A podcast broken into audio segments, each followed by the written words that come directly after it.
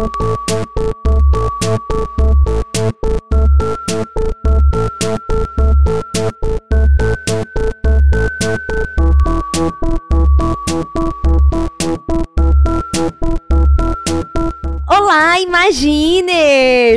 Hoje você vai ter o prazer de só ouvir vozes femininas por aqui, porque o Gus não está aqui. Ah, nossa, que pena, Ah, né? Nossa, Ah, nossa. triste com uma triste. notícia dessa. Nossa. e pra completar aqui hoje o nosso trio com uma voz feminina, uma voz potente. Ela, ela que é diretora, que é atriz, que é roteirista, que é mãe solo, que é incrível, que está na Netflix. Ela, a Vanessa! Uh! Bem-vinda! Que chique! Bem-vinda, Van. Que bom que você tá aqui ocupando o lugar do Gus. A gente amou. A gente já tá até assim pensando em já nem chamá-lo mais, mesmo que a gente não tenha dado um pio ainda da conversa, mas já tá ótimo pra gente. Eu tô muito feliz com o convite e por, e por estar aqui, então eu agradeço muito. O Gus teve um dia de folga, né?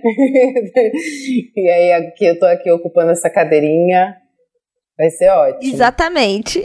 Ivan, a gente aqui, pra quebrar o gelo, né? Dar aquele. É, aquela aliviada. A gente tem uma intro muito feia que faz a gente passar vergonha.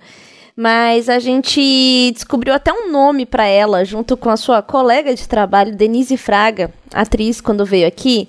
Que ela ensinou pra gente que fazer isso, na verdade, era atravessar o ridículo. Que a gente atravessava o ridículo e a partir daí tudo podia vir. Então a gente vai falar os nossos nomes e no final a gente vai falar imagina juntas, juntos. O que É horrível. É horrível, a gente passa uma vergonha com isso, mas assim, ah, é só Desculpa. pra Desculpa. se desprender, É. se desprender das amarras sociais e da vergonha, tá bom? Maravilhoso. Então vamos lá. Eu sou a Carol Rocha Eu sou a Jéssica Greco. Eu sou a Vanessa Oliveira. e nós somos o Imagina juntas! Tudo! Viu? É, Sentiu? Sim, ó, eu fico até cor de rosa essa hora. O fogo sobe na bochecha, assim, que eu falo, meu Deus, como pode? Eu tô há quatro anos fazendo isso e não acostumei. Então, Van, seja muito bem-vinda aqui, né, no nosso podcast. Agora já atravessamos o ridículo e a gente já conhece seu trabalho, né? A Jéssica já era super fã, já falava de você aqui, que a gente tinha que trazer e coisa e Sempre tal. levantei aqui, ó. Vamos trazer a Vanessa, porque ela é tudo.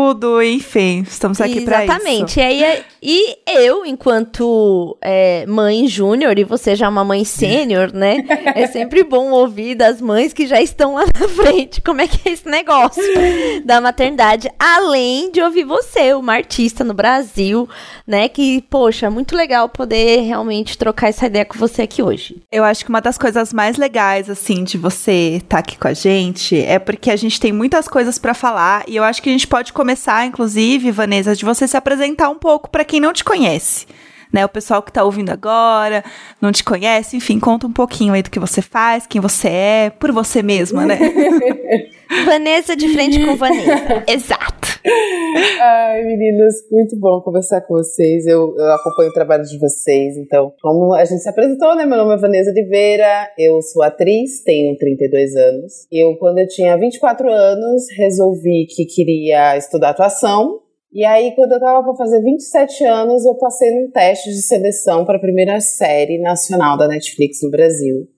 E aí eu estreiei como atriz de todas as formas possíveis de estreia, já numa série da Netflix. E se tornou um sucesso mundial. Minha personagem é a personagem Joana, que é um pouco parecida comigo, ora não, ora sim.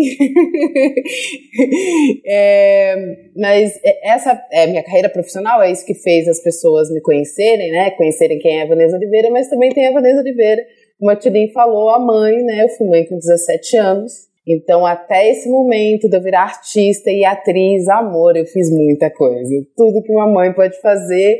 E uma pessoa, e uma adolescente, uma jovem adulta tentando se entender, entendendo, tentando entender o que é ser mãe, o que é ser jovem, o que é querer curtir a vida, o que é pagar boleto, é... que faculdade que vai fazer, 5 mil decisões só no horário da manhã, entendeu? É, e aí, ao longo dessa trajetória, eu fiz muita coisa. fiz faculdade de moda, fiz, trabalhei como segurança, trabalhei como operadora de telemarketing, que é um, é um clássico. Com 24 anos, foi um momento de decisão de estreia, e aí se abriu um mundo, a série se chama né, 3%, não sei se em algum momento eu falei o nome da série, né? a série 3% estreou em 2016, a série foi um sucesso, a gente teve quatro temporadas, atualmente é a única série brasileira da Netflix que chegou até o final da sua trajetória, então a gente teve esses quatro anos e foi acabou sendo a minha universidade de cinema também, porque dentro desse processo eu descobri que eu queria dirigir, que eu queria roteirizar e que eu podia fazer também, né? Porque querer e poder é sempre difícil às vezes a gente decidir. Nesse processo eu decidi que queria, que eu podia fazer. E aí eu fiz um curta-metragem é, em parceria com a agência daqui de São Paulo de cinema, a SPCIM. E o, é uma ficção, mas é uma ficção que é parte da minha vida mesmo, da minha história como mãe solo, porque eu queria falar para outras pessoas o quanto é foda os processos que a gente passa, mas de uma maneira minha de falar. E aí descobri essa outra linguagem para contar histórias, né? E que para eu dominar, para eu fazer. E como chama? Acho que você não falou o nome. Ai, desculpa. O nome do filme se chama Mãe Não Chora. É um curta-metragem É, a gente estreou em 2019, ficamos entre os 10 favoritos do público do, da Mostra Internacional de Cinema aqui de São Paulo, ganhou alguns prêmios pelo Brasil. Ele ia começar a temporada dele é, internacional, mas aí veio a quarentena. E aí a gente falou assim: ah, vamos dar uma pausa, entender ah. também como é que funciona tudo. É. Mas a meta do filme não era só falar sobre a minha história. O que eu tenho como objetivo é que esse filme ele se torne um projeto para rodar nas escolas daqui de São Paulo. E esse, na verdade, é o maior dos projetos dele, né? Porque como ele abre um discurso, um diálogo sobre maternidade solo, e tem muitas meninas que, for, que são mães na mesma idade que eu fui, eu queria muito conversar com essas meninas eu sempre é, imaginei que o meu filme fosse essa abertura de diálogo e aproximação com essas meninas na escola. É, é um projeto que ainda existe, ele vai acontecer, mas só quando a gente voltar a se encontrar presencialmente. Então ele está aí paradinho, guardadinho. Mas o filme também foi vendido para o Canal Brasil, então em algum momento ele vai entrar na programação do Canal Brasil. Eu ainda não tenho datas, porque o pessoal do Canal Brasil ainda não me respondeu essa pergunta. Mas assim que tiver, eu compartilho nas minhas redes sociais, eu compartilho com vocês também.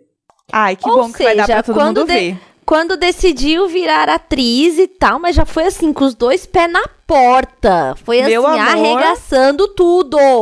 Demais. Eu queria te perguntar, assim, né, sobre a questão da, da maternidade na, na adolescência.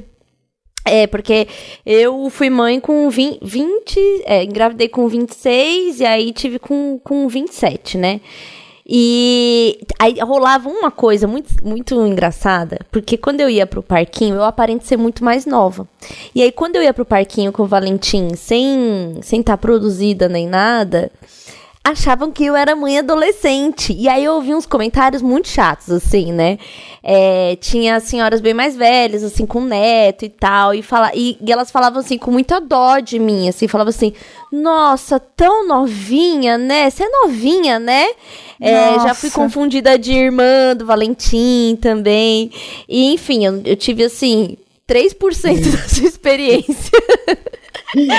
Só, né, por causa da, da aparência, enfim, existem todos os outros recortes aí.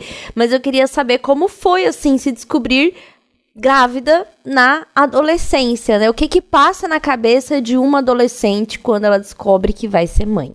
Olha, eu vou confessar que eu achava que ia ser muito mais simples. eu achava que ia ser quase como brincar de boneca, porque eu brinquei de boneca até meus 15 anos, né? Então, basicamente, eu só troquei a boneca, né? Eu brinquei de boneca até os 15. Depois de dois anos. É, um ano e meio gente, depois. Depois de dois grávida. anos com o bebê. É. Então, eu achava que ia ser mais simples. Assim, eu tive uma estrutura familiar que me ajudou muito. Então, meu pai e minha mãe, eles eles falaram: não, você vai ficar aqui em casa com a gente, não saia de casa. Ao mesmo tempo que o meu pai, ele começou a sentir vergonha de mim. Então, meu pai não me cumprimentava na rua, por exemplo, na gravidez. E aí, o período da gravidez foi um período bem difícil para mim, porque, por várias questões, mas principalmente porque era um corpo que ainda estava em mudança. Eu ainda não tinha um corpo de mulher, meu corpo ainda estava desenvolvendo. E aí, de repente, uma barriga imensa. Um ser... Gente, é muito louco, né? Um ser humano dentro da sua barriga. Você olha, você fala assim. É muito louco. Até hoje eu não me não é? conformo. É? Até hoje eu não, não me conformo. Não me conformo. Eu lembro que um uhum. dia eu tava tipo. Gente, eu vejo os vídeos. É, eu fico não, assim. E vai com... sair um humano pronto, o sabe? Bebê mexendo, vai uma pessoa. Assim, o quê? Como assim? Não, eu até Ai, hoje não, tá não, mexendo, não, não, fico, Meu Deus! Tá mexendo, uma eu Não, não me acostumei, até hoje a com a ideia. Cena até hoje acho um absurdo. é essa, tipo, eu tava almoçando e aí eu, eu podia, minha barriga era tão grande que eu podia encostar o meu, o meu prato em cima da barriga. E aí eu falei assim, gente, que engraçado. Aí quando eu olhei de baixo, tava o cotovelo dela passando assim. E eu... meu irmão tem o cotovelo da minha barriga. Eu falei, meu Deus! Mas a ficha caiu mesmo quando ela nasceu. É muito louco. Na gravidez eu ainda não tinha entendido que eu ia ser mãe. Agora, quando nasceu, quando eu vi aquela coisinha pequenininha assim, eu falei, meu Deus, eu sou mãe. E aí é aquela coisa, né? Tipo, você olha para aquele ser humaninho tão pequenininho, tão frágil. E eu lembro de pensar assim, meu Deus, mas se eu não cuidar, ninguém vai conseguir cuidar. Porque, né? Quem vai conseguir cuidar de uma coisinha tão pequenininha assim? Uhum. É, aí é muito. Aí foi, foi, mudando algumas coisas também, né? Então, a gravidez em si foi muito traumática, tanto que eu não tenho fotos grávida, não deixei ninguém tirar foto minha. Né? Hoje em dia eu consigo identificar que talvez eu estivesse com depressão, enfim. E, mas uhum. aí depois que ela nasceu, veio uma, uma, é um outro universo que se abre, assim, né? Tanto que é eu falei para vocês, meu, meu pai não me cumprimentava na rua porque ele tinha vergonha de mim, mas quando minha filha nasceu, ele chamou a rua inteira para ver a, a, neta dele, assim. Eu não aguentava mais receber visita, eu tive que pedir pro meu uhum. pai parar de chamar as pessoas. Muito doido o poder da transformação do, é. do, nascimento, né? Porque aí você, você foi a primeira filha deles a ter um. Sim, eu sou filho? mais velha, eu tenho um irmão, mas são 12 anos de diferença. É, porque é aí nasce toda uma outra é. família, né? Nasce vó, nasce vô, nasce a mãe, nasce tio. Sim né? Nasce. Todo mundo nasce de novo quando nasce essa primeira criança, Exato. né? É um, é um poder. Ai, eu fico meio emocionada, porque eu acho muito transformador, assim. Igual quando teve o Dia das Mães, eu falei pro Valentim, eu falei assim, filho, muito obrigada. Eu comemoro esse dia porque você fez eu ser a, a uhum. mamãe. Então, mesmo que eu tenha outros filhos, né, eu nasci aí com ele. E eu acho que o primeiro filho, né, o filho primeiro que vem na família tem um poder muito grande, assim, né, de trazer novos, novos papéis mesmo. E aí, depois que nasceu, eles viraram, tipo, avós babões, super, quiseram cuidar super. com você. Minha mãe não deixou dar banho minha, na minha filha durante uma semana. Ela falava assim, não, não, você não vai conseguir. mas, gente, falou que não ia cuidar. Falou que eu ia ter que me virar sozinha. É. Que eu tô deixando eu dar banho na criança. Mas ela tirou uma semana de folga no trabalho e me ajudava. Não, exatamente o que você falou, Tina, é perfeito. É, nasce uma outra constituição de família, assim, é, e uma outra relação, né? Porque eu era uma adolescente que estava um pouco afastada dos meus pais também, né? Porque é aquele momento que o adolescente quer se afastar dos pais não tem o que fazer, assim. Eles não suportam a gente. Sim, exatamente. E parte a gente também uhum. não suporta eles, tá? Porque uhum. a minha filha tem 15 anos, tem gente que quer tacar a cabeça dela na privada. Mas. é recíproco, é, vamos dizer não, tá assim. Bem. e aí, é, foi muito bom porque essa, é, é, essa criança que chegou fez a gente se unir de novo, né? Tentar entender cada um, assim, né? E eles me apoiaram muito. Isso é algo que eu tenho para minha vida toda. E isso que fez eu, com 24 anos, uhum. decidir cometer a loucura para muitas pessoas, que é viver de arte, sendo uma mãe solo. Então, a partir desse nascimento dela, foi outros desafios, na verdade. Então, se eu tinha muito apoio em casa, né, e uma relação muito carinhosa com a minha filha, porque minha filha, assim, não deu trabalho nenhum. Minha filha não tinha cólica. Minha mãe falava assim, olha, Deus fez ser nova, mas assim, deu um presente, porque minha filha não ficava doente, eu não tinha problema nenhum, sério, assim, era impressionante, é tudo certinho. Ela comia muito, muito bem, mamava demais o dia inteiro, por ela, assim, É, uma das minhas grandes emoções em amamentar era porque eu não tive condições financeiras para na época, né, para comprar roupa para minha filha. Né, minha mãe podia ajudar no que, né, comprou algumas coisinhas, mas eu recebi muita roupa de doação. E aí eu lembro de me sentir mal. Eu falava, cara, eu não consigo comprar roupa para minha filha. Como é que eu vou ser mãe? E aí amamentar foi uma felicidade para mim porque eu falava assim, cara, nada no mundo é mais importante do que o meu leite e é só eu que posso dar e tá dentro de mim. E eu achava aquilo dali muito, Exatamente. muito incrível, assim, tipo, como é que pode, né? Tipo, o que é mais importante não é um carro, não é uma roupa, não era nada. Tipo, o mais importante para minha filha estava no meu peito e era o que ela mais amava, assim.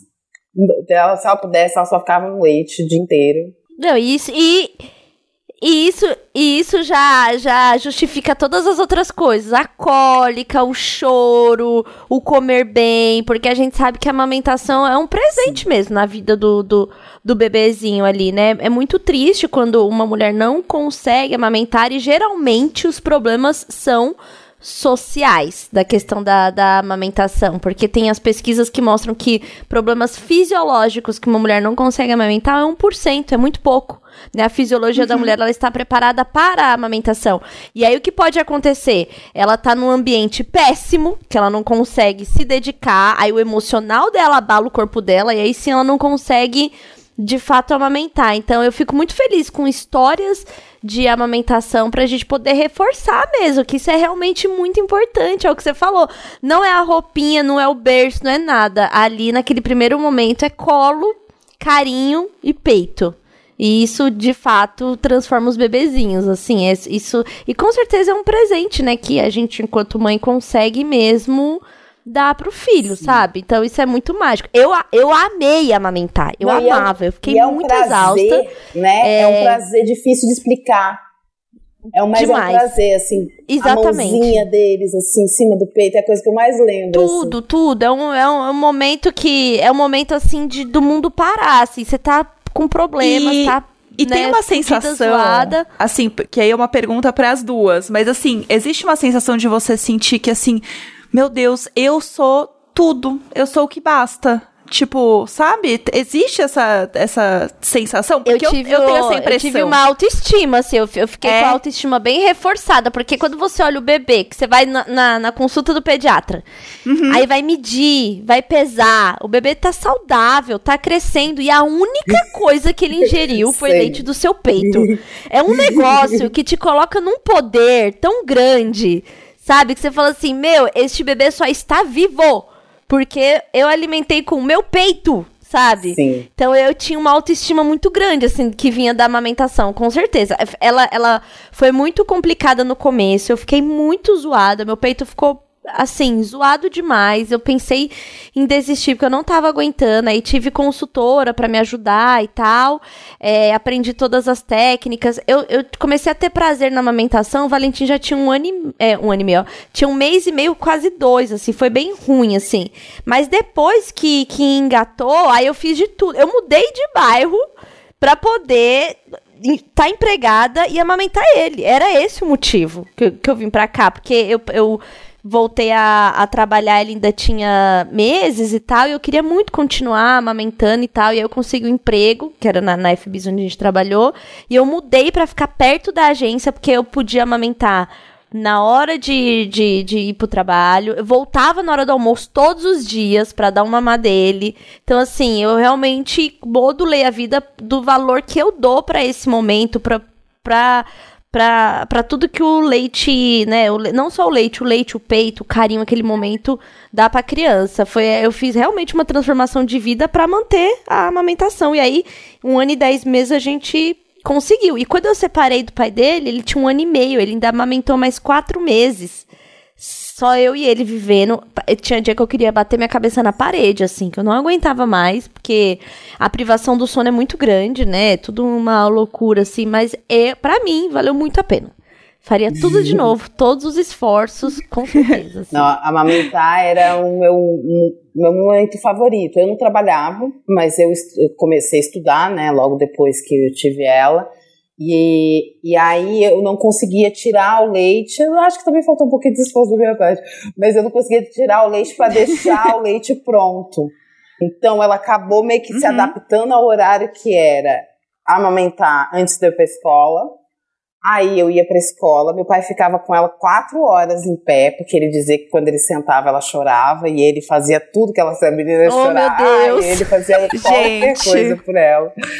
E aí eu chegava em casa, ela amamentava assim por muito tempo, e meu peito, e é muito louco, porque quando eu tava na escola, o peito vai enchendo e você vai ficando até desesperada, porque você eu não sei se falaram isso pra você, mas pra mim falaram que quando seu peito enche é porque seu filho tá com fome. E aí eu ficava assim, ai meu Deus do Sim! céu. filho tá Nossa, era fome, terrível essa tá sensação. enchendo. Aham, Falam isso, falam que quando ele tá O enchendo. Bluetooth. É, o Bluetooth.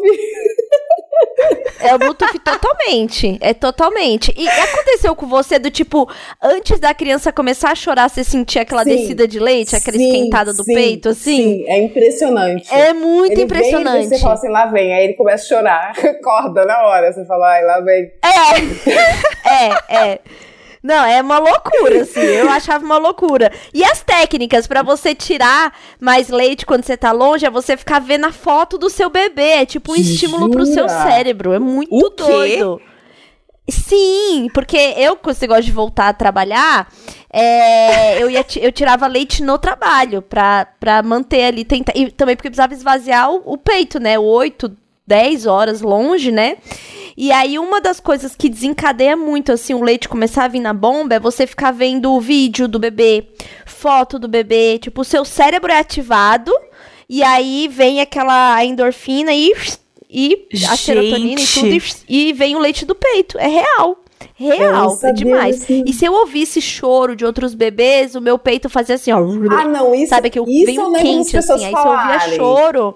Tipo assim, se você não fica pegando outra criança no colo na rua, não. Minha mãe falava assim: ah, se encontrar amigo, não sei o quê, não fica pegando outra criança no colo, seu, seu leite vai vazar. Ela falava, e eu ficava, "Oxe, que besteira. É, é.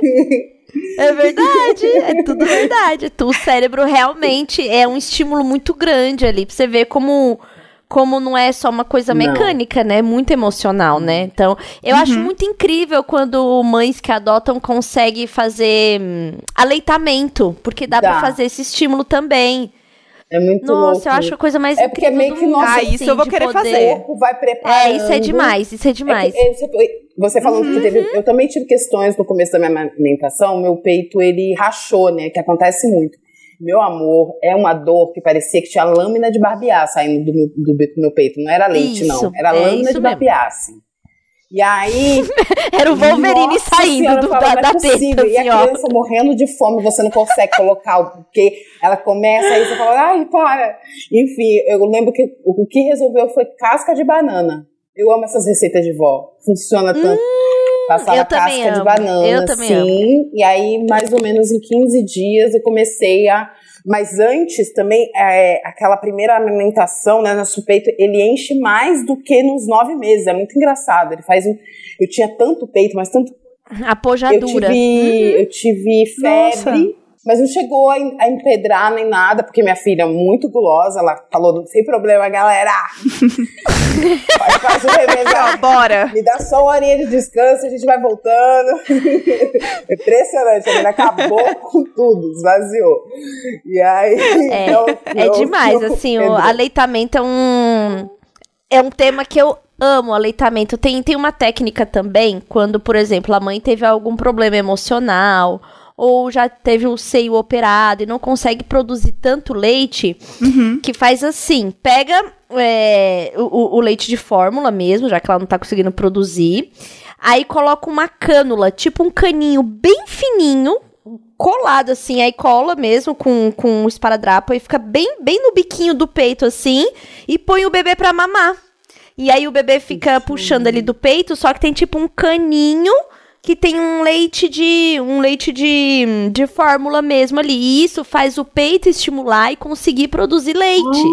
é, é assim, é, é muito legal, gente. É muito legal. Isso, isso fazem muito com reabilitação de bebê que tá em UTI e tal, né? Porque o peito, ele, ele trabalha sob demanda. Se você não estimula o peito, o peito não dá leite. Então, por isso que é, chupeta atrapalha o aleitamento, outros bicos atrapalham não só pela confusão de bicos, mas é por, pela falta do estímulo no peito, né? Eu lembro que a, a doula que me ajudou, ela falava assim: peito não é estoque, peito é fábrica. Seu peito não vai produzir um leite lá e, e vai ficar estocado até a hora que o bebê vier mamar. Aquele peito que enche é a primeira leva. Depois dele, enquanto o bebê tá mamando, ao mesmo tempo o peito tá produzindo. Tanto que às vezes você dá tanto mamar que o peito fica murcho, murcho, murcho, o bebê tá ali, ó. mamando, mamando, mamando. Porque tá produzindo, né? E aí é muito louco. E aí isso faz o, o peito estimular, e a mulher começa a ter leite. Aí tem toda a questão do bebê tá sentindo o corpo. Ah, eu, a gente, por mim, era assim, ó, um podcast inteiro só falando de, de aleitamento, ah, então... que é um dos meus temas do coração, assim, dentro da maternidade. Então, eu vou perguntar uma coisa que é polêmica. Fazendo sexo não produzia leite quando eu gozava. Nossa, pro... gozar e o peito vazar. Gente, não pode ser. Por Deus, Sério? Eu, eu, lembro que uma vez eu me senti meio Homem-Aranha, assim, ó. Foi dois gatos, assim, ó. Uhum. Sabe? Saindo tudo! Gente, eu tô passada! Amiga, real, real, porque o leite pra ele vir, você tem que. É, e existe um prazer Sim. no corpo mesmo, que não é um prazer sexual, que quando você tá amamentando, você sente assim. Sabe igual quando você sai da academia, que você tá assim. Uhum. Nossa, que dia lindo! Você tem um prazer naquela situação. E aí, quando você é estimulada pelo prazer sexual, que é muito intenso, tipo, gozar o peito esguicha. Esguicha. É real. Gente, esguicha. É muito. Esguicha. É muito, é muito louco. É muito louco. Eu Vou tive uma questão com pessoas. isso. Eu fiquei, eu fiquei meio, meio não sabia o que fazer, meio constrangida, assim. E teve uma vez também que quando eu tava grávida, olha que bizarro, porque o corpo tá ali, hormônios puros, né? Quando eu tava grávida, eu transei e eu gozei, eu comecei a chorar. Ô, oh, amiga! Bateu uma emoção, um nervoso, uma coisa, e o corpo assim, hormônio puro, assim, gozando e chorando. Gozando e chorando. Gozando e chorando. Pelo amor de Deus, eu tô chocada. É. Eu nunca imaginei é. isso. Porque isso é uma coisa que as pessoas não falam, entendeu? Como é transar quando você tá com leite no peito, né? Exatamente, exatamente. Aí tem vez que você deu um mamar e um peito tá grande, o outro é. não tá. Aí tem vez que ele tá durão, tá duas bolas duras. Eu, eu sentia muito incômodo, eu não, eu realmente, enquanto o Valentim tava amamentando o peito, não era uma coisa que eu botava pra jogo, assim, eu achava meio, meio, não sei. Hoje em dia, acho que evolui um pouco mais do pensamento e tal, entendi outras coisas, do estímulo do corpo e tal. Mas naquele momento eu tive uma super trava, assim, com, principalmente porque vazava, eu não sabia muito como lidar, sabe? É, eu acho que também tem uma relação de que o peito fica um lugar muito ocupado pela criança, assim. Eu vou confessar que eu, por exemplo, é, demorei um bom tempo para deixar um homem tocar no meu peito de uma maneira que eu me sentisse à vontade, não só por uma questão estética mas porque era o lugar que minha filha tinha ocupado, sabe, de alguma maneira. Depois eu ficava assim, sim, assim, não, não é pra sim. tocar não. Sim, eu tive isso também, eu tive essa questão, assim, é, é parece que você tá é, transando é. num parquinho, sabe? Parece que é alguma coisa que não tá encaixando, é, assim, é, sabe? Parece que tá zelado, pula, pula, não sei, tem, tem uma coisa aí pra gente conversar, acho que até porque eu nunca tinha ouvido falar, a gente nunca ouve falar sim. sobre essas coisas, né?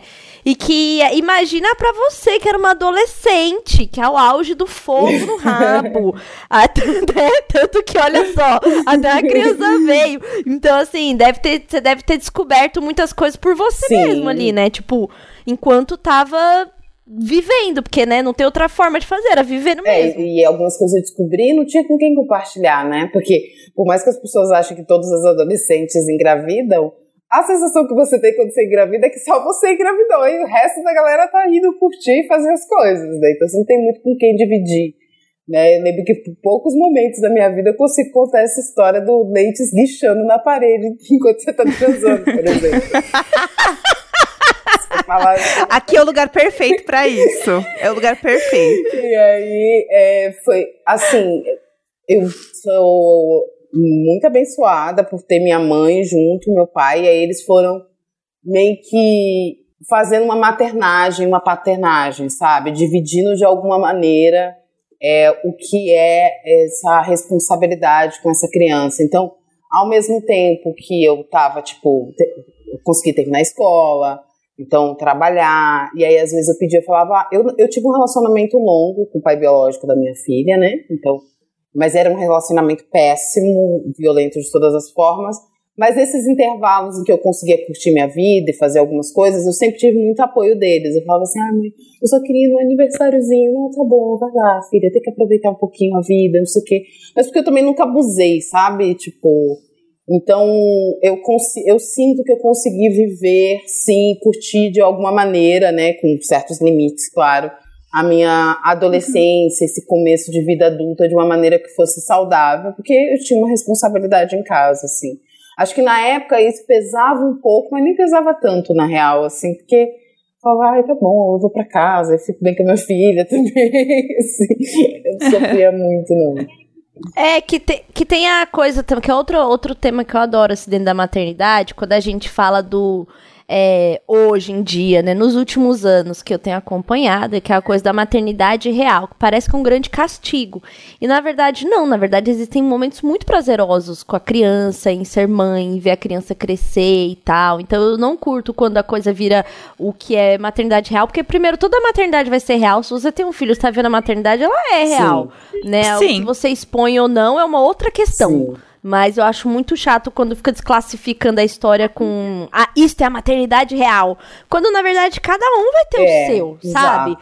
E, e, aí, e, eu, e aí eu curto muito, assim, essa coisa de, tipo, poder falar das coisas que também são prazerosas dentro da maternidade. Sim. Sabe? De poder falar, cara, isso porque, porque quem faz maternidade ser castigo é o patriarcado. Então a gente tem que tomar Exato. muito cuidado quando, né? Exato faz a coisa do tipo, né, tá vendo? Agora, agora vai ter filho, abrir as pernas. É, gente, isso é coisa de, sim, conservador, sim. né?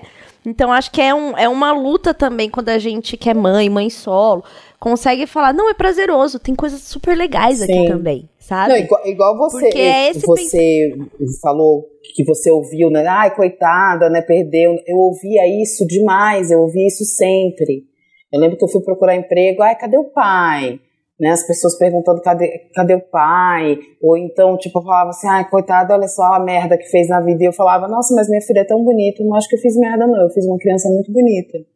Então eu tinha isso mesmo. Eu, eu, exatamente o que você falou. O peso da maternidade, quem faz com que a maternidade seja uma punição é a sociedade.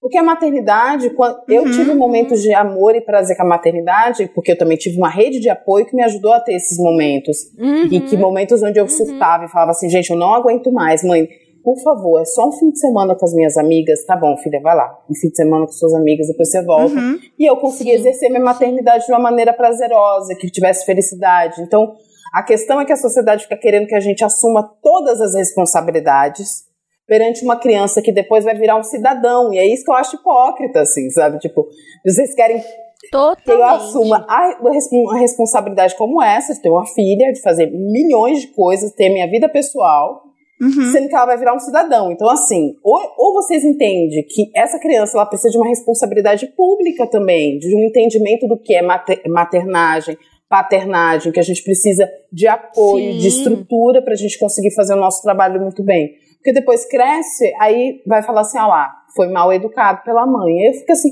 mas gente, eu tinha que dar conta de tudo sozinho.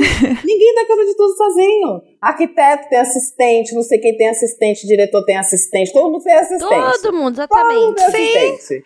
Todas as profissões que os a homens mãe? gostam de dominar, a mãe não. eles metem um assistente para fazer junto. Agora, mulher fazendo um puta de um trampo que é fazer um ser humano crescer, e, e, saber conviver em sociedade, eu tenho que segurar essa bronca sozinha. Ah, me poupa, né? Mesmo assim. Uhum. É.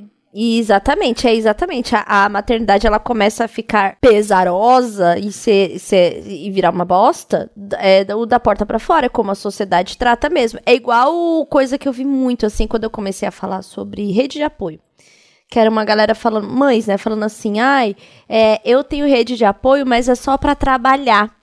Ou seja, as pessoas não consideram que aquela mulher que você ajuda para trabalhar também precisa se divertir. Eu li isso várias vezes, várias meninas falavam sobre isso. Ah, eu eu, ah, eu, minha mãe super ajuda, mas só se for para trabalhar.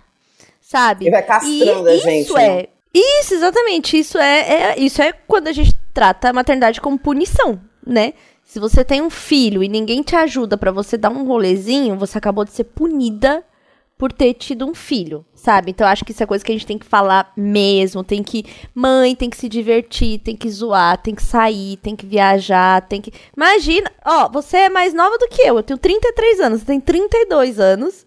Então, assim, a gente tem que estar, tá, quando tudo isso acabar, a gente tem que estar tá na rua mesmo, entendeu? Fazendo um, dando um rolê. Daqui a pouco a sua filha que tá a gente conseguindo VIP pra entrar junto. Mas eu tô louca pra levar Vai acontecer. Algum... Tá chegando, gente. 15 anos tá chegando esse momento. Mas você sabe que a gente acabou de fazer uma viagem juntas, né? A gente. Né?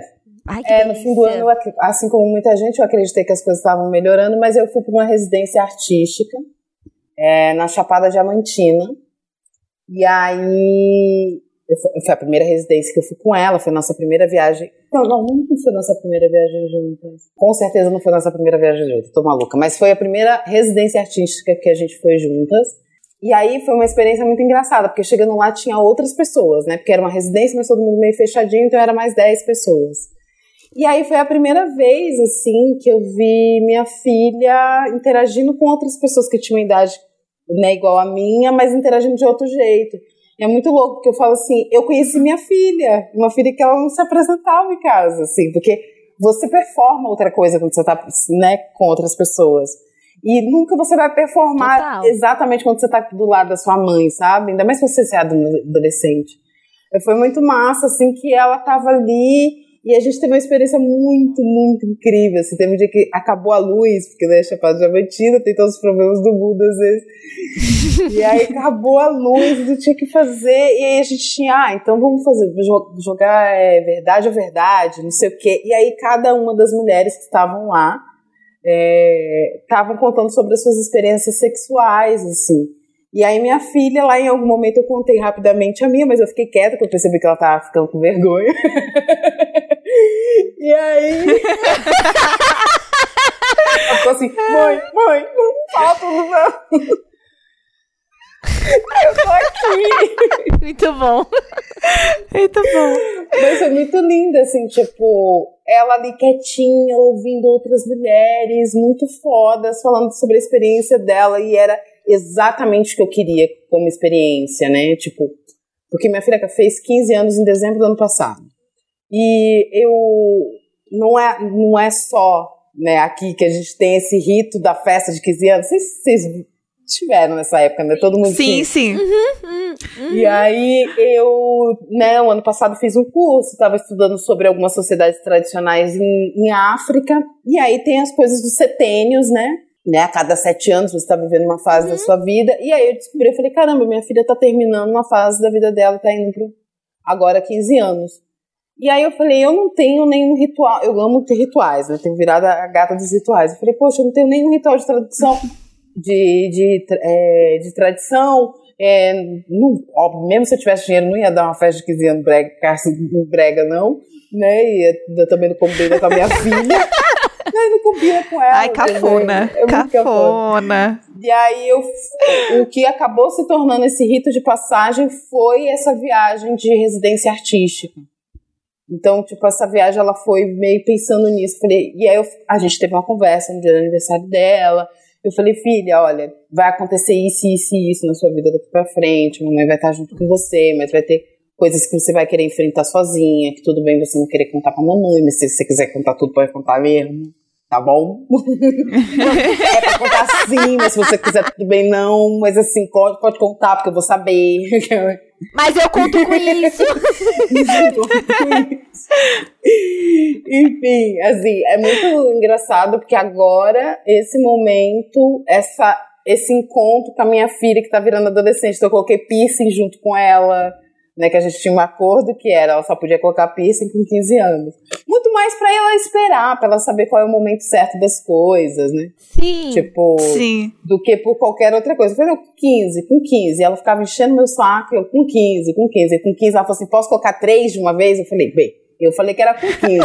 A quantidade você resolve. Se você quiser 10. Não disse qual, quantos. Se tu é. aguentar, tá achando que é o quê? Tu queria tomar bala, colocar piercing? É. é, a bicha quis colocar três de uma vez, você quase desistiu de dor. Eu falei, tome, você não queria três de uma vez? É. Então tome. É assim que aprende, é assim que aprende. Nossa, que legal que vocês tiveram esse, esse momento e tá. E, né, é, são duas mulheres é. em casa, né? Agora não é duas, não é uma criança e uma mulher, é duas mulheres em casa e deve ser muito louco. E assim, pandemia, né? Como é que fica assim, do tipo, eu acho a pandemia para para criança eu acho super difícil. Eu imagino que para adolescente o, o, ano passado deve ter sido assim terrível, porque é um momento que você tá performando ser pessoa, é. né? Tá experimentando, está vendo de, de, sei lá, se os jovens falam tri. É. Sei lá, mas você tá, você tem um grupo, não sei né? mais, é. é, não sei, que eles estão aí. É, precisa de grupo, né? É. Nossa, e você tava, você tava falando da festa de 15 anos. Esses dias, a Lili, minha amiga, colocou a gente num limbo, que era ver como são as novas festas de 15 uh. anos. E aí, em vez da valsa, tá lá as, as meninas dançando, e aí começa, eles, eles se juntam, tipo assim, uns seis, oito adolescentes, uhum. e aí a hora da dança é dançando passinho, rebolando, e mete aqui, não sei o que, e aquele monte de velho sentado olhando, a avó olhando, assim. Gente, os vídeos. Tá, é esse eu quero ir. Esse eu quero ir, É um constrangimento. Depois eu vou, vou ter que pôr o link não aqui é da festa, sei lá, festa é Paulinha, é 15 anos. Não. Não Nossa, é cafona, assim, gente. Só que pra, pra mim, que me sinto adulta, vendo os adolescentes, assim, performando sexualidade, eu queria morrer de vergonha. Ai, e, umas letras mal pesadas, assim, sabe? Os tio olhando assim, eu falei, meu Deus, tô ficando uma velha agora. É isso, você vai ser a, a, tia sentada olhando você feio. Assim, ó, é olhando assim, ó com vergonha tomando um gole de refri, sabe? A Lili falou que se fosse ela, ela falou que ia sair, ia fumar. Ai, vou fumar. Chegou a hora da dança dos jovens aqui, vou, vou fumar. Chega. É, mas eu, eu acho que tem uma coisa também na cidade que você precisa viver tudo muito rápido. Tipo, você precisa fazer tudo, você precisa viver tudo. Então, assim.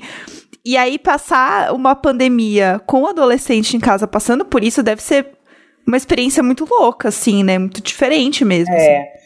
Então, eu sinto que a Emily, a, a minha filha está sentindo mais agora, assim. É, uhum. o que, na verdade, a pandemia foi muito bom pra gente, olha que loucura. É, o que, que, aconteceu? Dentro dessa, né, tudo que aconteceu na minha vida e tal, quando eu comecei a fazer uhum. 3%, as, aqui em São Paulo, né, é um universo imenso, né? Eu morava no extremo da zona leste de São Paulo e as gravações geralmente eram na zona oeste, ou seja, né, de uma ponta a outra da cidade. Então, o que, que eu fazia? Uhum. Quando eu estava gravando 3%, eu alugava uma casa, um quarto no centro de São Paulo, né? Na casa de um amigo e tal. E aí teve um momento que eu não quis mais voltar para casa dos meus pais. Eu falei assim, pai, mãe, eu preciso de um espaço só meu mesmo, mas eu não consigo levar a Emily agora e pedir para eles para a gente ficar nesse. Eu vivi uma vida quase desses pais que vê o filho a cada 15 dias. Por Deus, eu fui uma mãe. Ou, Você era o pai. pai. Eu via, aí eu via a criança a cada 15 dias. Às vezes eu passava cinco dias com ela, depois eu voltava aqui pro centro. Enfim, assim, eu me senti muito culpada em certo momento. Hoje em dia já resolvi na terapia, tá, gente? É isso. Por dois anos, é uma mãe aí, meio é, capenga, uhum. assim, mas eu precisava também, porque nessa época Rolou. eu tava, tipo, super apaixonada pelo meu atual namorado, então eu tinha um apartamento meu, e aí um boy novo, eu queria viver. Era, era gata é. com local, né? eu queria viver essa coisa e sair curtir com meus amigos, voltar três horas da manhã, sabe? Eu, eu precisava viver isso, assim, então hoje em dia eu entendo que foi necessário. Mas foi isso, foi por dois anos. Foi, foi, a, sua, foi a sua adolescência exato, tardia, né? Exato, exato. E assim, muito tranquila, porque como minha filha já era grande, não era que nem você deixa um bebê em casa, né? Sim. Tipo, uma criança de 10 uhum, anos, uhum. sabe? 12 anos, tá tudo bem. E aí, uhum. então, eu, eu consegui ficar mais à vontade de curtir esse momento. Aí, o que aconteceu? Antes, da, em 2019, né, gravando a última temporada 3%, eu falei, cara, é isso. É agora, vou encarar de ser artista, alugar um apartamento no centro e ser realmente, assim, tempo integral mãe, porque na casa do, da minha mãe e do meu pai eu conseguia dividir. Num apartamento só eu e minha filha, uhum. não, né? Não tem. No dia a dia não dá pra dividir tarefa, né? Você divide com seu filho. Uhum. Então, quando chegou a 40. E aí, beleza, gravei 3%, foi a última temporada, foi muito intenso, cara. Foi muito engraçado. Assim, cheguei na festa de encerramento de gravação em casa, bêbada, mas bem. Cheguei, aí ela tava indo pra escola. Ela falou assim: se é hora de chegar. Eu falei: ah, não tô ouvindo isso, não. ah, não! Eu não acredito nisso! Muito bom! Eu não tô ouvindo isso, não, né, Emily? Ela, ah, chegou muito tarde, eu não gosto de dormir sozinha. Eu falei, amada, senhora, 14 anos nas costas. Vai, vai pra escola, vai, vai pra escola. Eu fui deitei e dormi. E é muito engraçado. Eu assim, gente, muito louco, né? Tipo, realmente a sua vida vai mudando numa proporção. Né? Ter uma adolescente em casa é muito difícil. Então, no começo foi difícil.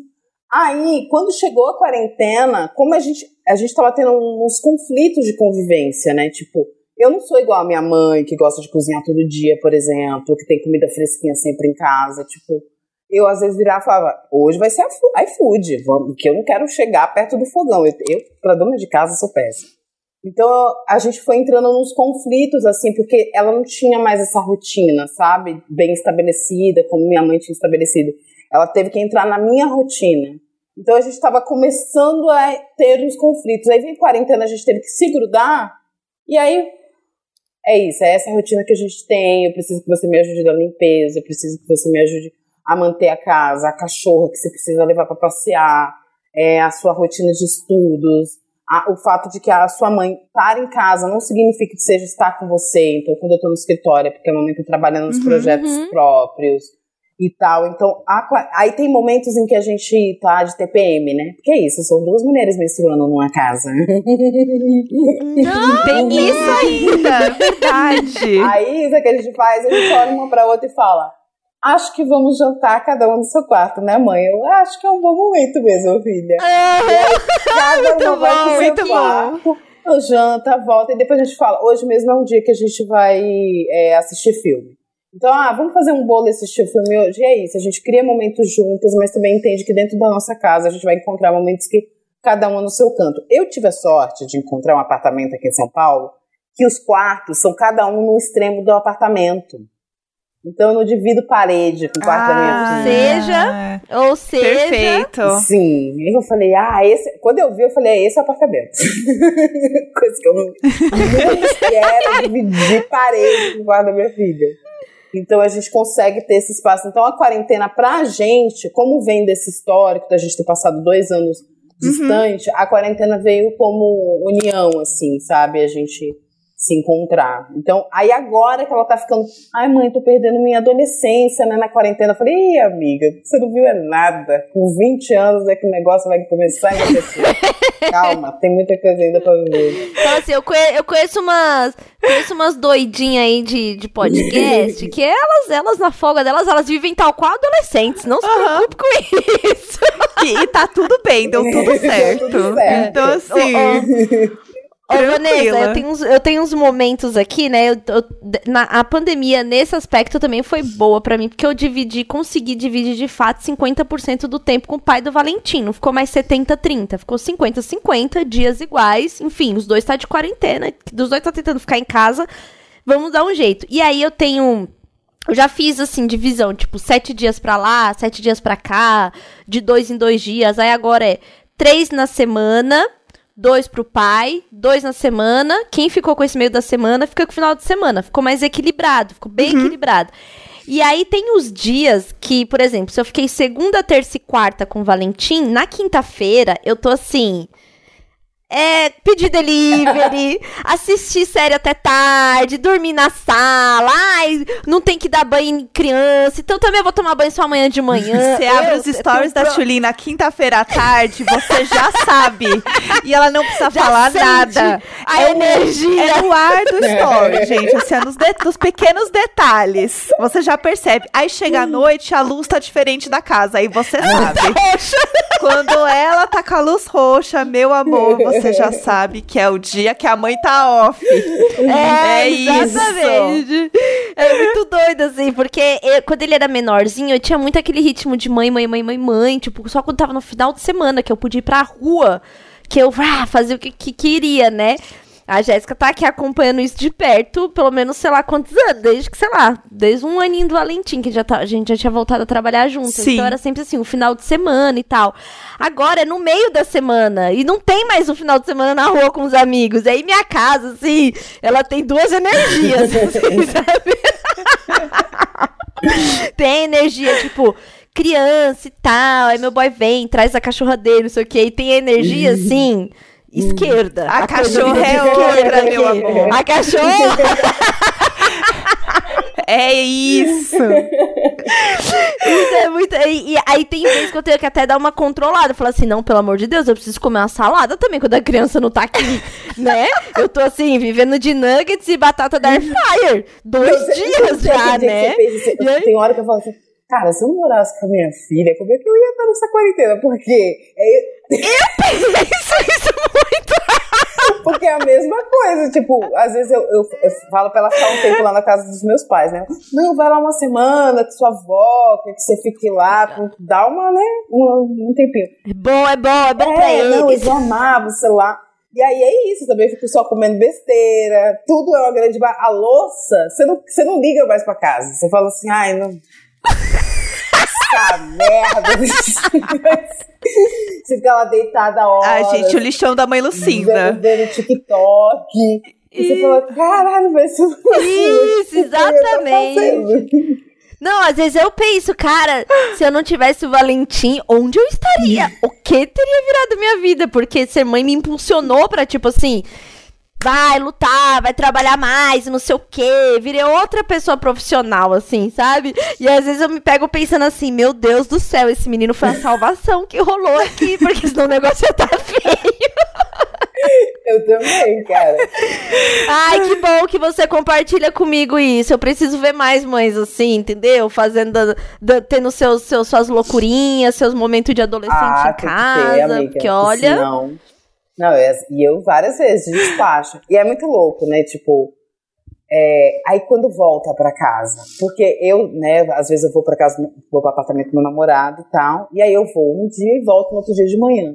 E é muito louco porque eu sinto que ela se comporta ainda como se fosse uma criança pequena quando a mãe chega em casa, que é tipo, Ai, mãe, então, eu vi isso aqui, ó, isso aqui, ó, olha isso aqui, ó, isso aqui, ó, olha isso aqui, olha isso aqui, olha isso aqui,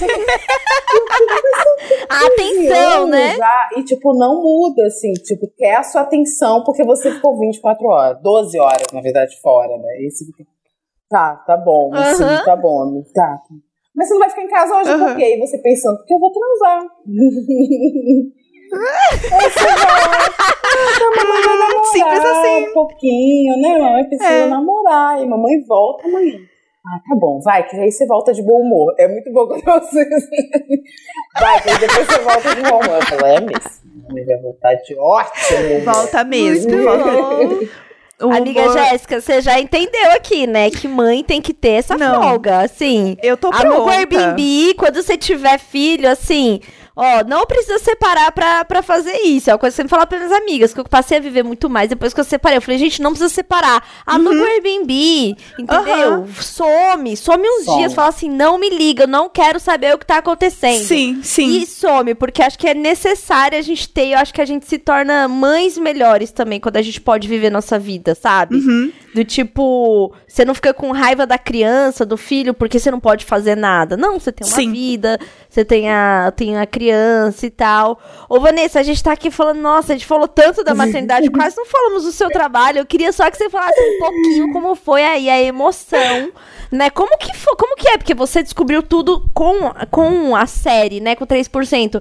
Como foi assim, se encontrar no meio de que eu imagino que tem gente que já tá trabalhando lá há muito tempo, fazendo filmografias né, há tempos e tal. A rotina, eu tenho muita curiosidade, assim, de saber como que é a vida de quem tá fazendo uma série, né? tipo, não é um filme, não é uma novela, é uma série é. que durou quatro temporadas. É tipo assim, uma, uma família, uma vida mesmo, né? E assim, e falando de 3% também, é uma série que tem um mundo muito diferente, né? É, tem toda uma dinâmica diferente. Então, também tem isso, né? De ter um universo que é muito diferente mesmo das coisas que a gente vê aqui, assim. É, então, eu, como eu falei, foi meu primeiro trabalho como atriz profissional, né? Antes eu só estudava atuação no teatro, eu não tinha estudado atuação para TV. Então eu tive que aprender muita coisa no set, no processo de seleção da, da própria série, né? É, eu fui aprendendo a adaptar como atuar para câmera, assim, né? Porque o seu diretor vai sempre uhum. tipo, vai pedindo e outra não é um diretor, né? A gente tem quatro diretores que tem uma visão completamente ah, de cada um tem uma nossa. visão distinta do seu cada um tinha uma visão distinta do seu personagem, queria coisas diferentes, assim. Então, assim, eu me sentia sempre correndo muito, assim. É, é na primeira temporada, quando eu fiz o teste 3%, eu não sabia que meu personagem era protagonista, eu descobri quando eu recebi o roteiro em casa. E aí, eu olhei e falei assim. Passado! É. Menina! Surpresa! Eu falei assim, eu falei, assim, gente, eles podem até ter me falado, mas eu, assim, ansiosa, fazendo teste, uhum. provavelmente eu não prestei atenção. Quando eu li, eu falei, meu Deus do céu. E aí eu percebi que minha personagem não tinha muita fala, né? A Joana é, é muito do olhar, né? Das cenas, de pequenas uhum. frasezinhas. E eu já entrei em desespero. Eu falei assim, meu Deus do céu para me cortar é muito fácil, não tenho fala. E é, por ser protagonista, é, é muito louco esse processo do que é o roteiro, né? Geralmente o protagonista ele não precisa de um outro personagem para estar tá ali, para viver. Então, uhum, se ele não uhum. precisa uhum. de outro personagem, as cenas dele podem ser muito bem cortadas, entendeu? Porque ele, a relação dele uhum. com. Enfim, uhum. é meio complexo é, explicar tanto isso, mas e, e aí eu fiquei assim, eu falei, caramba, é, é, esse personagem pode morrer, ou, ou eu posso, co podem cortar minhas cenas muito fácil. Então eu tinha um estímulo muito de cada cena ser tipo quase a morte, assim. Então eu, eu ficava muito focada de que tudo, tudo, cada detalhe precisava ser muito bem pensado. Eu não, como eu, como eu falei, eu não fiz curso de atuação para câmera, então ninguém me ensinou a decupar é, roteiro, por exemplo, de cinema. Né? No, no, no curso de atuação para teatro, você aprende a interpretar um texto, algumas técnicas de decoração, de decoração, de, para decorar texto e tal, para decorar o texto, mas muita coisa eu tive que aprender na prática, ver o que dava certo e o que não dava. Então, a primeira temporada 3% eu tive uma uhum. relação muito instintiva nas cenas, né? Então, eu ia fazendo e tal, e rolou, foi ótimo. Mas a partir daí eu tive que descobrir outras é, potencialidades do meu trabalho. Então, eu tive que entrar num processo bem diferente sobre o que entender a atuação, porque se antes no, no, no, nos cursos de teatro que eu fazia eu estava entendendo quais são as técnicas, para o cinema eu tive que entender quem era a Vanessa e a potencialidade da Vanessa, e o que eu era capaz de fazer, e qual era o meu limite, e qual é o que, que era interessante para mim de tempo de estudar cada cena, né? Quando a gente está gravando set de filmagem, é série, na verdade, quando a gente está gravando série, não é gravado em ordem cronológica. Então, eu gravo cenas uhum. de manhã de coisas que só vai acontecer no último episódio. Mas depois do almoço, eu vou gravar cenas do começo do episódio a minha relação com o personagem que já morreu, já gravei a cena que esse personagem já morreu, eu continuo gravando com ele depois, porque não é cronológico. Caramba! Não é cronológico. Mas isso é por quê? Por causa da escolha da locação? Locação, locação é o que determina. Locação e agenda, é. esse tipo de coisa? Locação e às vezes a agenda do, dos ah. atores acabam influenciando bastante. Então você não grava de ordem, em ordem cronológica e Surpresa, viu, meu povo? Assim, individualmente, eu ensaio só 5% das minhas cenas. O resto é no, no pau.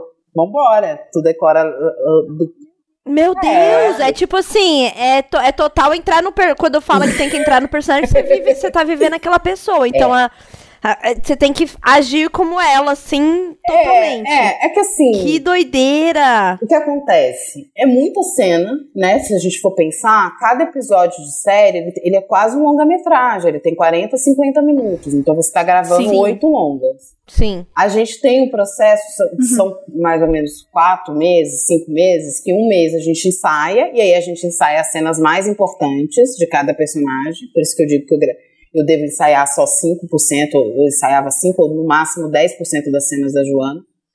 E aí você tem muita cena. Então as cenas que é importante, que são mais pesadas, você, claro, você decora antes de acontecer. Mas as cenas que você tem cinco Sim. frases, assim, você decora um dia antes. E você ensaia, uhum. você ensaia, o diretor fala assim, ah, tá tudo certo, gente, vamos dar uma ensaiadinha aqui. Aí você ensaia, rolou e a gente vai falar, agora vamos gravar. E aí você e bora. Meu Deus! Gente, eu ia ficar muito nervosa. É. Eu já ouvi falar muito de ator que deixa o roteiro assim escondido. Sim, a gente no, deixa. No set, pra ficar pegando deixa, e lendo. Deixa. Tem, tem, tem uns... Isso rola mesmo. Você pode, você pode levar só o seu só o seu roteiro do dia mas uma coisa que ficou muito comum no 3%, exatamente por causa da Bianca Comparato, que ela criou essa mania em todo mundo, que é um fichário. Nossos assistentes de direção odiavam, porque cada ator tinha um fichário. e aí pensa, só o elenco principal era Eu quatro. Totalmente. é já, quando você via, tinha uma cadeira com quatro fichários dos atores. Então você leva o fichário, você vai criando formas né, de ajudar. E a gente também tem, tem no set de filmagem um espaço que é só nosso. Então, naquele espaço também, às vezes eu deixava o fichário lá. Você não grava o tempo todo também, são 12 horas o set de filmagem. É claro, eu às vezes eu tinha diárias, às vezes que eu gravava 11 horas. Assim, eu só parava na hora do almoço. Nossa. É, já tive, já tive set de filmagem assim. Eu amo. Então, quando a Joana parecia cansada, tava ela tava cansada, cansada mesmo. Não, gente, um segredinho aqui sobre Joana, né? A força do ódio tava ali, ó, era na ódio. força mesmo. Era, meu Deus do céu. Não, mas uma coisa que é muito característica da Joana, que era, que era a minha relação de set, que é eu tenho insônia na minha casa. Mas eu durmo muito bem em qualquer lugar, fora a minha cama. Eu acho incrível isso. E aí, uma técnica que eu ajudei, que eu, técnica, né? vou chamar de técnica que era é, eu dormir.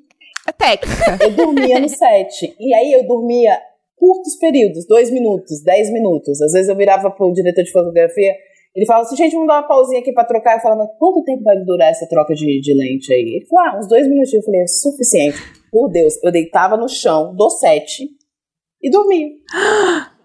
dormia, apagava. Meu Deus, e dormia. dormia. Podia acontecer o que for. O pessoal do, do, da arte, eles já até me conheciam, assim, às vezes eu falava assim, gente, esse paninho aqui. Ele, ah, Vanessa, assim, pra você dormir, né? Eu falei, ah, tá bom, deixa, deixa aqui do lado, deixa Vou dormir daqui a pouquinho. Aí eu dormia. Então tem muita cena que a Joana tá entediada, que é eu acordando, que eu acabei de acordar e fui fazer a cena. E eu tô assim, aham, hum, tá, Rafael, cala a boca. É isso, é técnica. Era esses os bastidores que eu queria, é gente. É essa técnica. Eu amei de... É, fa falando de bastidores, eu queria muito te perguntar um negócio que é o seguinte. Eu fui na, na pré-estreia de 3%, que era que foi. Era uma. uma um, era tipo um teatro, não lembro exatamente onde era, mas enfim, a gente assistiu o primeiro episódio. E eu lembro que tava, estava lá, tava todo elenco e tal. E aí eu lembro que tava o Rodrigo Santoro. E eu lembro que eu sentei do lado dele no cinema lá pra assistir. E eu fiquei dura, né? Porque eu tava assim, meu Deus do céu, se meu celular apitasse, sei lá, eu apertar um botão errado, a Siri tá. Sei lá, gente, eu tô do lado do Rodrigo Santoro, eu tenho que ficar quieta, eu não posso engasgar com essa pipoca. Eu tenho que ficar assim, ó, garotíssima. É, e isso me marcou muito, assim, porque quando alguém fala, ah, é um rolê aleatório com famoso, eu sempre lembro da cena que eu sentei do lado do Rodrigo Santoro pra assistir 3%. E eu falo que a gente viu juntos. Não, porque eu vi junto claro. com o Rodrigo Santoro, o primeiro episódio, a gente foi ótimo, foi tudo tudo. É, tem alguma coisa, assim, que você. Sei lá, alguma, alguma experiência que você teve, assim, seja com 3%, ou realmente na sua carreira, de você ver alguém famoso, ou ter alguma sensação, assim, diferente, porque. Você, enquanto fã, você não, é, não de fã, não de atriz. De, de fã mesmo, assim, porque Netflix é um negócio muito legal, né? Todo mundo assiste, tá lá. Então, como que é, assim, entrar neste mundo como fã das coisas? Nossa, eu tive vários, vários momentos. Ainda mais que eu fui pra Los Angeles, aí conheci a galera de Los Angeles. Mas eu acho que o momento mais foda e mais marcante foi o dia que eu conheci a Zezé Mota. Assim, porque. Ah, Ai, eu fiquei até arrepiada que você também. Eu não, eu não consegui. Foi muito louco. A gente tava gravando, acho que era. é, a gente tava ensaiando a segunda temporada do 3%. E eu tava numa cena que era muito pesada, assim, né? Tinha o Rafael falando que ia me matar, não sei o quê, não, não. E aí, beleza, acabou o ensaio, né? Você fica muito denso, muito, sei lá, da cabeça, assim, depois de umas cenas dessas. E aí eu abri a porta do, do- desse lugar que a gente ensaiava, desse teatro. E aí no corredor eu vi a Bianca Comparato e a Zezé Mota. E aí a Bianca fez uma brincadeira. Ela falou: Ah, Vanessa, você tá fazendo muito barulho, não sei o quê, né? Tirando sarro comigo. E aí eu, ah, tá. Aí no, lado, eu vi a Zezé Mota. Eu falei, nossa, Zezé. Aí eu pensei assim: Zezé Mota, preciso falar com ela, falar que ela é muito importante e tal. E aí eu falei assim: Zezé. E aí no caminho do corredor eu comecei a chorar. Eu não conseguia parar de chorar. E aí eu, Zezé. E eu comecei a chorar. E eu não conseguia. E eu, não conseguia falar nada. E aí o diretor, todo mundo assim, tipo, o que que tá acontecendo? E eu, jura, sabe, tipo, criança chora até de escutar catarro? Eu tava assim, chorando copiosamente, enlouquecida. E aí, às vezes eu, desculpa, porque ela foi ficando assustada, porque pensa uma pessoa que tá normal. Aí, 20 segundos depois, eu tava normal. E de repente a pessoa começa a chorar enlouquecidamente, não consegue falar seu nome. Ela foi ficando assustada, assim, eu, desculpa! E eu fui ficando mais desesperada ainda, porque meu choro tava deixando a Zezé morta, assustada. E aí ela, ai, obrigada. e aí ela falou alguma coisa e entrou no elevador. E aí eu fiquei assim, gente, o que tá fazendo? E aí eu fui banheiro, de vergonha. E eu fiquei assim, gente, o que, que aconteceu? Aí, enfim, eu falei, caramba, né? Eu, caramba, o que, que essa mulher vai pensar de mim? Eu nunca vou conseguir falar com ela direito. No mesmo dia, eu tinha que ir pra produtora pra é, é, ver o meu figurino, né? Experimentar o figurino pra ver se tava tudo ok. Tô lá experimentando o figurino e de repente a menina do figurino falou assim: Ah, porque às vezes a Mota vai vir aí. Por Deus, eu comecei a querer chorar de novo. e aí eu segurei. Ah, não. O, gati, o gatilho Zezé Mota. Quer me fazer chorar. Tanto que essa virou a piada do, no set de filmagem 3%. Ai, gente, a Vanessa tem dificuldade de, de chorar em cena, mas se chamar a Zezé aqui, ela chora na hora. É incrível. Chora. Mas eu Não, assim, resolvido. É, não, com certeza. E pior que é até hoje. Aí, quando chegou agora, na última temporada 3%, porque até então Joana não tinha nenhuma cena com né, a, a comandante Nair. Chegou na última temporada 3%, eu tô lendo o meu roteiro e de repente uma cena da Joana com a comandante Nair. Eu falei, meu Deus do céu, tem uma cena com a Zezé Mota. Eu sendo super mal educada, que é aquele jeito Joana de ser, né? E eu assim, gente, mas Aham. ela me faz chorar, como é que eu vou fazer essa cena? O choro de raiva. cena! Não, e a cena, a Joana tá apontando um negócio laminado. E eu assim, gente, que mal educada. E eu, falo, eu falando pro, pro Pedro, Não, fazendo a cena assim, esse negócio aqui. Zezé, desculpa, É, não, Zezé. à assim, vontade. desculpa mesmo, não, sou eu, tá? Não sou eu, me perdoa, me perdoa. Juro, por dentro eu tava assim, meu Deus. eu E falei assim pro Aguilera, né, o roteirista, que cena mal educada. E ele falou, sim, ela é inimiga. Eu, não, ela é inimiga. Você Você com a personagem. Cara, não é inimiga. Não pode. Mas fiz a cena. Ai, que muito maravilhosa. concentrada. Foi tipo um dos dias muito concentrado, real, porque eu falei, eu não sei o que vai acontecer eu ver essa mulher. E aí rolou a cena, deu tudo certo e tal. E ela, né, divina, esplendorosa. Nossa, eu sou enlouquecida pela Zezé. E é isso, Zezé. Não, ela é gatilho. incrível.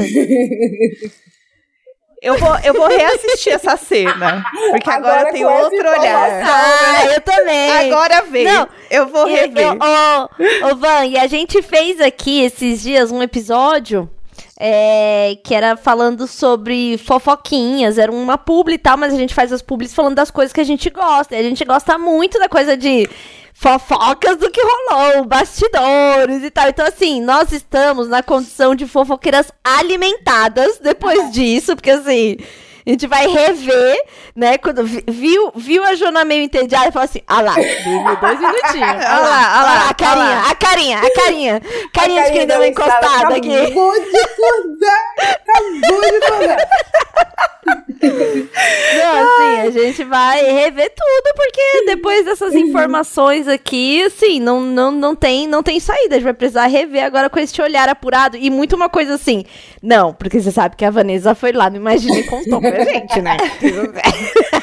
Não, não, minha amiga me contou. Então, assim, esse episódio serviu a gente com absolutamente tudo. Tudo. Assim, tudo, Vanessa, eu não tudo. tenho palavras para agradecer este momento. Você ter, enfim, um tempinho aí para conversar com a gente. Eu já quero. Eu falo isso sempre, né? Quando eu fico muito animada, mas eu quero muito que você volte. É isso. É isso, eu já quero muito que você volte, certeza. que foi Mara, foi tudo mesmo. Ah, eu vou amar voltar aqui conversar com vocês, trocar mais fofoca. Eu também sou do grupo das fofoqueiras assumidas, gente. Ah, então, minha filha tá no lugar certo. Ai, o Gus perdeu. acaba, a gente acabou de encerrar aqui o contrato com ele. Ô, Vai, antes da gente encerrar, fala aí, o que, que você tá pensando de projetos novos, onde as pessoas podem te acompanhar? Vai ter série Mãe e Filha?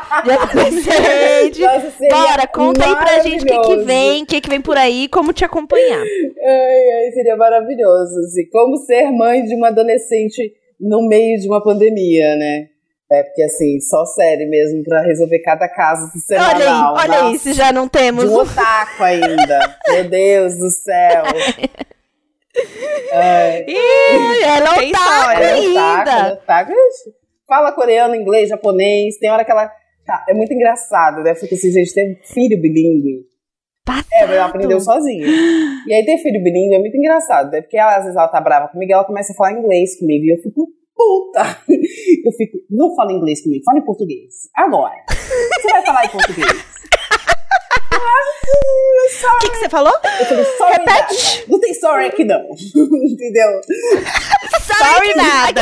Aqui nessa casa não se cria Não sorry, não, sorry, rapaz. não. Que isso? Sorry é o caralho. Esse é aquele vídeo.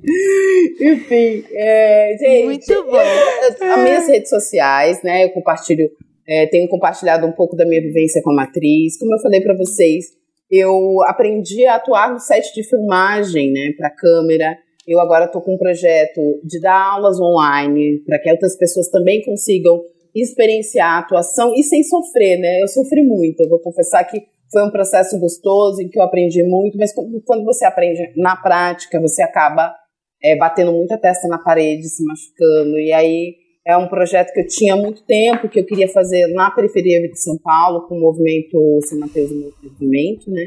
Que é um, projeto social que existia em São Mateus. Mas como está tudo parado, então resolvi resgatar esse projeto para fazer online. Então tenho compartilhado não só meu dia a dia nas redes sociais, mas também um pouco do que eu sei, um pouco do que eu aprendi. E em breve vou estar lançando lá no Instagram, é, no vanessa.o, Vanesão.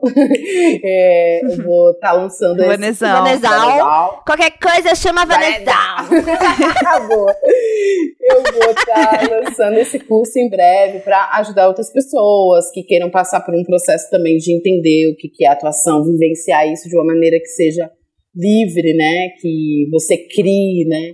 Ali, é, esses quatro anos criando Joana foi muito intenso e muito maluco, né? Assim, é muito louco quando as pessoas chegam. Uma grande Uma grande faculdade. faculdade. E as pessoas chegam na minha rede social e falam assim, nossa, você é muito diferente da Joana. E eu fico assim, me chama com uma briga. Você vai ver. Não tá tão calma, garota gratiluz, tanto não. Mas em geral, sim. Em geral, eu sou muito mais leve, muito mais tranquila, né, do que Joana. Joana, Ela é muito mais reativa. Eu até queria ser assim na vida, na verdade. Mas, enfim, então eu tô compartilhando, compartilho também do meu dia a dia com a minha filha. Em alguns momentos eu falo também sobre maternidade. E em breve, e também lá nas minhas redes sociais eu vou avisar quando o meu filho, o meu filme vai estar disponível no canal Brasil para todo mundo assistir. Então me acompanhem lá, todo esse processo, eu, atriz. Ai, sim. Meu filho foi, foi, foi muito. Chamar o filme de filho foi muito ato falho. Tipo assim, na cabeça dela foi a mesma coisa. Mas é, mas é, que foi. Engraçado que assim, desse meu processo de ser cineasta, eu brinco com as minhas amigas que eu não, eu não consigo me imaginar dirigindo é, filmes ou séries ou coisas de outras pessoas. Porque o processo do meu curta-metragem ele foi tão de cura, tão, tão para falar de mim, para curar feridas minhas. Uhum. Tão seu, que eu né? penso que fazer uhum. outros projetos que sejam na mesma proporção. Então é como parir um filho mesmo, assim, né? Saiu de daqui de dentro mesmo, assim, saiu de mim. Então, ai, tô louca pra que vocês vejam. Demais. É, e aí eu vou avisar tudo isso. Ai, quero muito ver. Nas redes sociais, gente, então me acompanhem. Perfeito. Tudo. Olha, foi demais ter você aqui. Assim como a Jéssica falou, volte. Vamos falar mais de maternidade, inventar sobre isso, né? A gente tem que botar essas, essas vozes, né, no mundo. A gente precisa falar sobre isso mesmo. Falar do nosso lugar de mãe. É, de maternidade, eu acho que o que você trouxe pra gente é um puta exemplo de que a vida não para por causa de filho, né? O tanto que é importante ter rede de apoio, você se, né, se transformou mesmo depois da criança e tal, e virou atriz, e é, ok, protagonista. Então, tudo isso é muito inspirador pra gente, pra, as pessoas que ouvem Imagina aqui. Então, muito, muito obrigada. Vamos demais, assim. Aí, espero um dia encontrá-la pessoalmente, a gente poder tomar uma aí. ah, encher a cara juntas, né, gente? Vamos falar a verdade? Que é isso que a gente quer fazer passinho. vamos fazer passinho é, bêbada, gente, é sobre isso. Despacha as crianças pra casa da avó, do pai, da mãe, e aí, ó, fica lá só bebendo. Exatamente, exatamente. Por favor. E bora. É isso. É isso. É, pessoas que estão nos ouvindo, comentem no arroba Imagina Juntas Underline, lá no Insta, no Twitter. Se vocês gostaram desse episódio, mandem uma mensagem pra gente.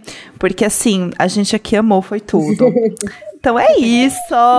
Semana que vem estamos de volta, gente. Um beijo. Obrigada, Van. Obrigada Van íntima, Van. Gente, eu tô assim, íntima, íntima. Apareceu a carinha, eu falei assim, gente, a Van. E ela já falou assim, não, cê, a Van, você sabe, né? A Joana, 3% e tal. Então.